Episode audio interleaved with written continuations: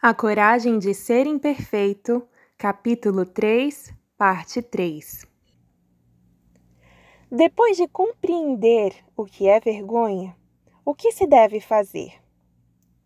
A resposta está na resiliência, que é a nossa capacidade de nos recuperar rapidamente de um revés ou de nos adaptarmos a uma mudança. Repare que não falei de resistência à vergonha pois isso não é possível. Pelo fato de nos preocuparmos com os vínculos, o medo do isolamento será sempre uma força poderosa em nossa vida, e a dor provocada pela vergonha será sempre real. Mas há boas notícias. Nas minhas pesquisas, descobri que homens e mulheres com alto potencial de enfrentamento desse sentimento têm quatro coisas em comum que eu chamo de elementos de resiliência à vergonha.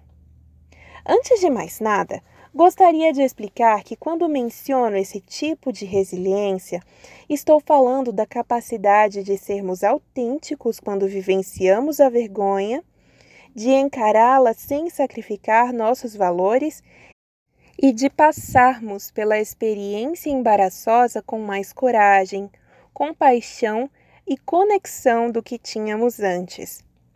A resiliência tem a ver com sair do sentimento de vergonha para esse afeto que chamamos de empatia, o verdadeiro antídoto da vergonha. Se conseguirmos compartilhar nossa história sofrida com alguém que responda com solidariedade e compreensão, a vergonha perderá a força. A autoaceitação também é muito importante, mas como a vergonha procede de um conceito social, acontece entre pessoas, ela também é curada entre pessoas. Uma ferida social necessita de um bálsamo social, e a empatia entre duas pessoas é este bálsamo.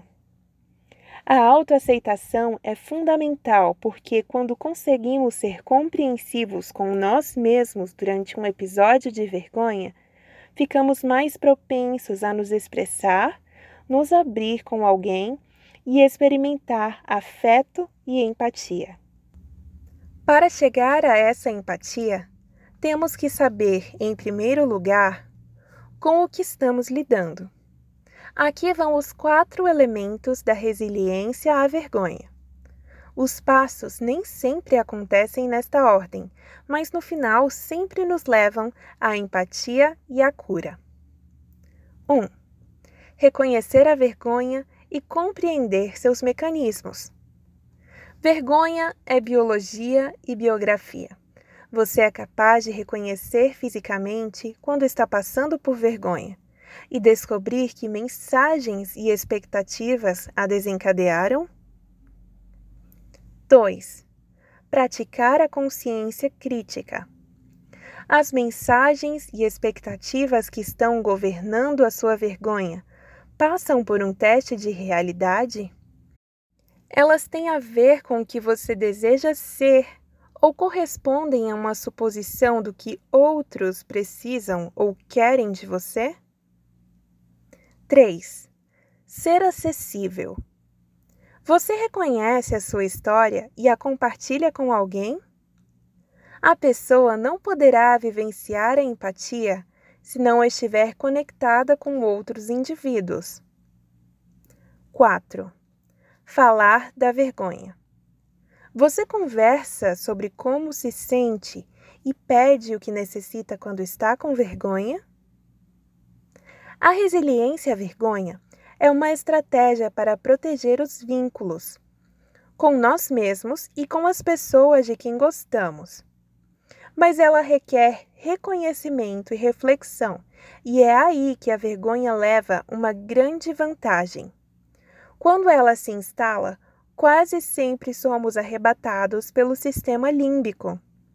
Em outras palavras, o córtex pré-frontal, por onde passam todos os nossos pensamentos, análises e estratégias, é sobrepujado por aquela parte primitiva de luta ou fuga de nosso cérebro.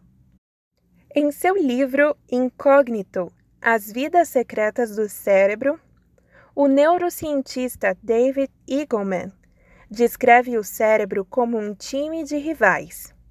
Ele revela: há uma conversa permanente entre as facções opostas do cérebro e uma competição entre elas para controlar o único canal de emissão do seu comportamento. Eagleman explica os dois sistemas cerebrais. O sistema racional é aquele que cuida da análise das coisas do mundo exterior, ao passo que o sistema emocional monitora o estado interior e avalia se as coisas são boas ou ruins. O cientista defende a tese de que, por ambas as partes estarem em permanente batalha para controlar uma emissão, que é o comportamento, as emoções podem prevalecer na disputa pela tomada de decisão. Eu diria que isso é particularmente verdadeiro quando a emoção em jogo é a vergonha. Nossa tática de lutar ou fugir é eficaz para a sobrevivência, mas não para o raciocínio ou a conexão humana. E a dor da vergonha é suficiente para despertar aquela parte do nosso cérebro que corre, se esconde ou se defende bravamente. Quando eu perguntava aos participantes da pesquisa como eles reagiam à vergonha antes de começarem a trabalhar a resiliência, ouvia muitos comentários como estes. Quando sinto vergonha, eu me comporto como um louco, faço e digo coisas que normalmente nunca faria ou diria. Às vezes eu queria poder fazer as pessoas se sentirem tão mal quanto eu, Sinto vontade de xingar e de gritar com todo mundo. Fico desesperado quando passo vergonha, como se eu não tivesse nenhum lugar para ir e ninguém com quem conversar.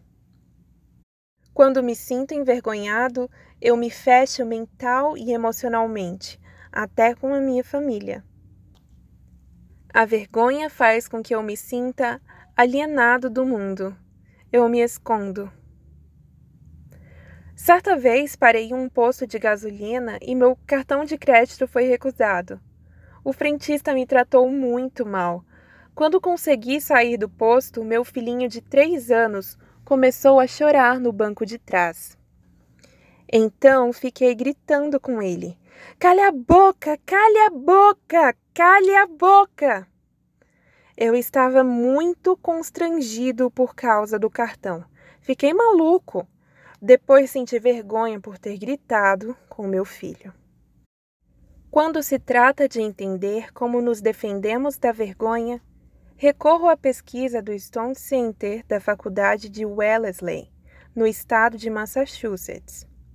A doutora Linda Hartling usa o trabalho da psicanalista alemã Karen Horney que fala das reações aproximar-se, ir contra e se afastar, ao descrever as estratégias de isolamento que usamos para lidar com a vergonha. De acordo com a doutora Linda, com o objetivo de lidar com a vergonha, algumas pessoas se afastam, batendo em retirada, se escondendo, silenciando, guardando segredos. Outras se aproximam, desejando acalmar e agradar.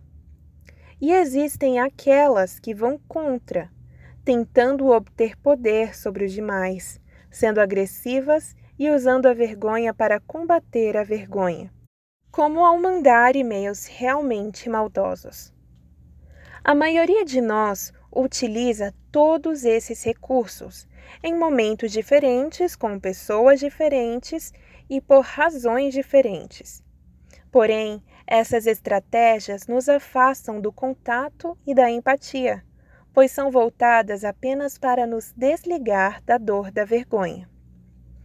Passei por uma experiência de vergonha que ilustra todos esses conceitos.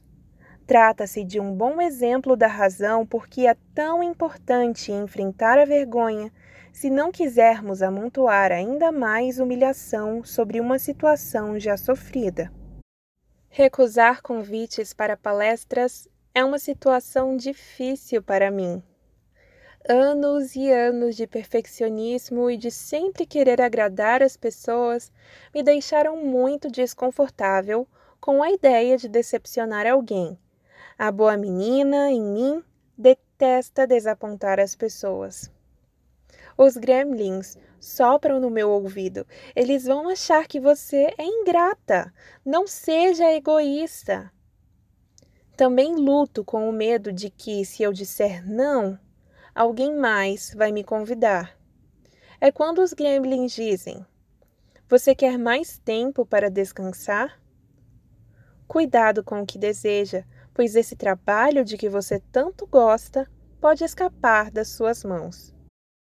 Meu novo compromisso de impor limites surgiu depois do período que passei estudando as pessoas plenas e o que é preciso para completar a jornada, que começa no o que as pessoas vão pensar e termina em eu sou o bom o bastante. As pessoas mais abertas e solidárias que entrevistei nesses anos colocavam e respeitavam limites. Não pretendo pesquisar o tempo todo sobre como ser alguém pleno. Eu quero viver essa plenitude. Por isso, hoje descarto cerca de 80% dos convites para palestras que recebo. Digo sim quando a oportunidade se encaixa com minha agenda familiar, meus compromissos de pesquisa e minha vida. Recentemente, recebi um e-mail de um homem que se mostrava muito zangado porque eu me recusara a falar em um evento que ele estava organizando. Declinei o convite porque a data batia com um aniversário de uma pessoa da minha família. A mensagem continha até ofensas pessoais. Em vez de respondê-la, resolvi encaminhá-la ao meu marido dizendo exatamente o que eu pensava desse sujeito e de sua mensagem eletrônica. Eu precisava descarregar minha vergonha e minha raiva, só que em vez de clicar em encaminhar para meu marido, eu cliquei em responder.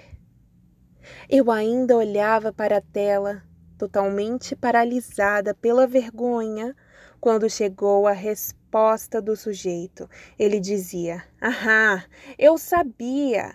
Você é uma pessoa horrível, não é plena. Que fraude! O ataque de vergonha já estava em potência máxima. Minha boca estava seca. O tempo havia desacelerado em minha vista e ia ficando turva. Já era difícil absorver aquele turbilhão de emoções quando os gremlins começaram a sussurrar. Você é mesmo uma fraude. Como pôde ser tão burra?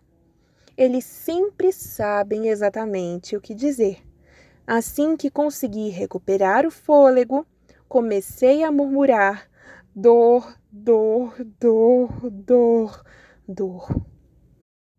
Essa tática é uma invenção de Caroline uma mulher que entrevistei na primeira fase de minha pesquisa e dois anos depois, quando ela já praticava resiliência, a vergonha.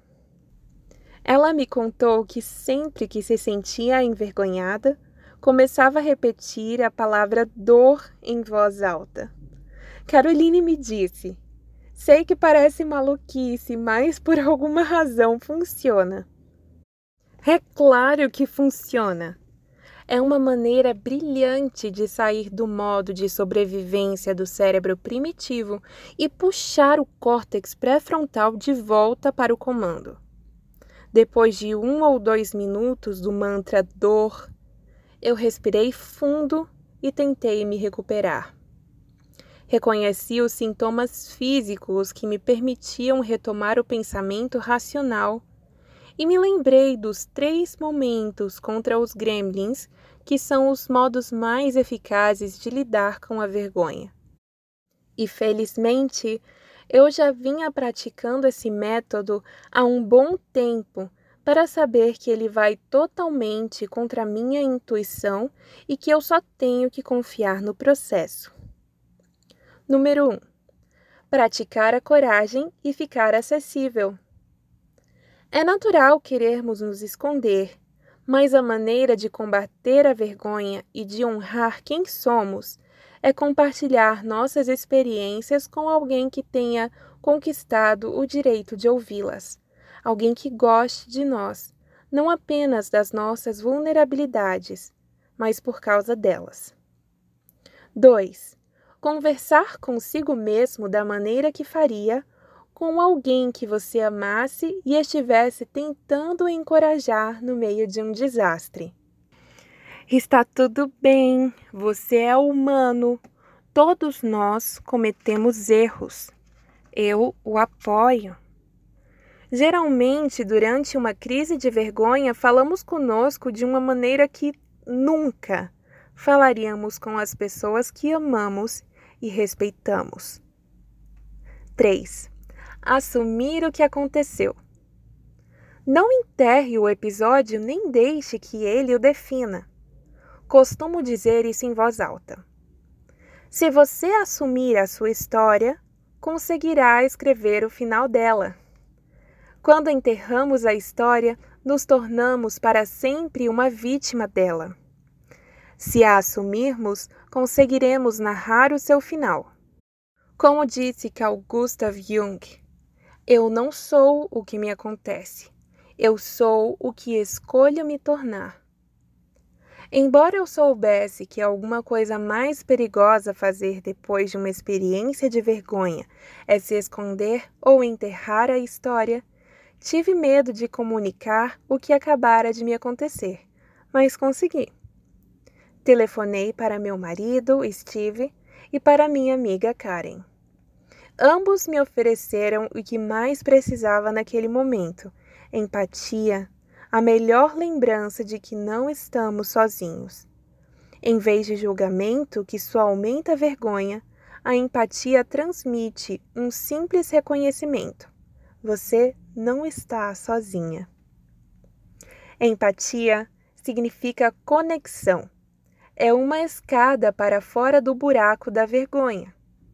Steve e Karen não só me ajudaram a sair do poço escuro pelo fato de terem me escutado e me transmitido amor, mas também se mostraram vulneráveis quando me contaram que já haviam estado no mesmo buraco. A empatia não exige que tenhamos exatamente as mesmas experiências da pessoa que divide o segredo conosco. Nem Karen, nem Steve tinham enviado um e-mail desastrado como aquele.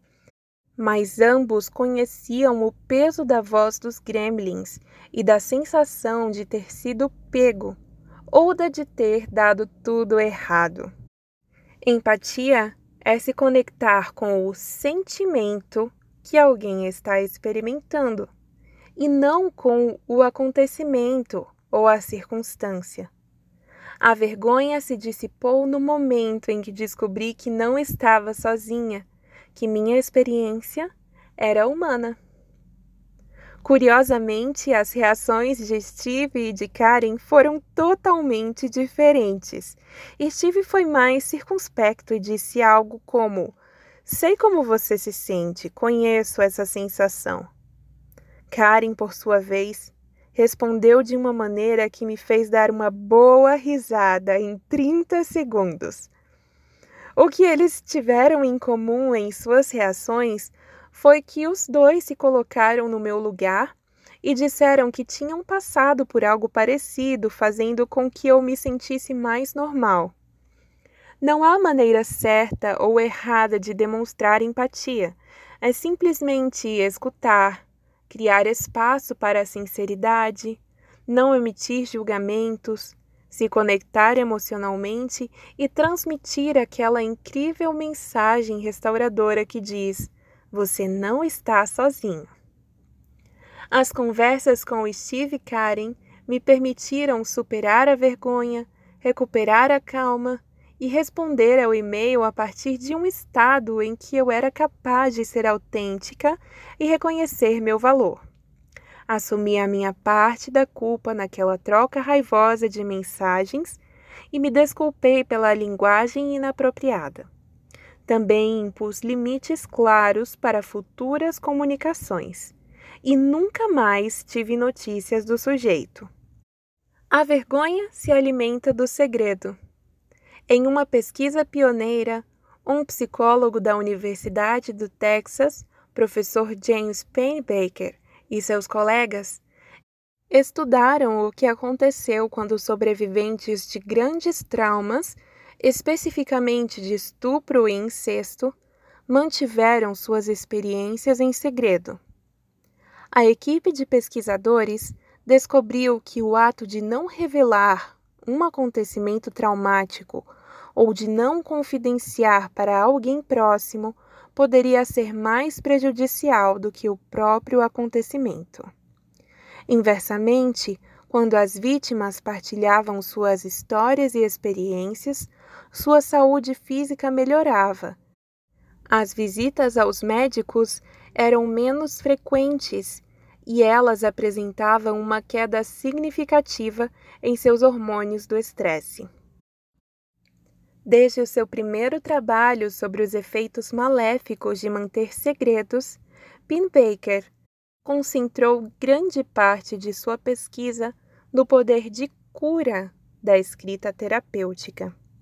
No livro Writing to Heal, Escrevendo para Curar, Baker explica: desde a metade da década de 1980, um número crescente de pesquisas vem se concentrando no valor terapêutico da escrita como meio de promover a cura.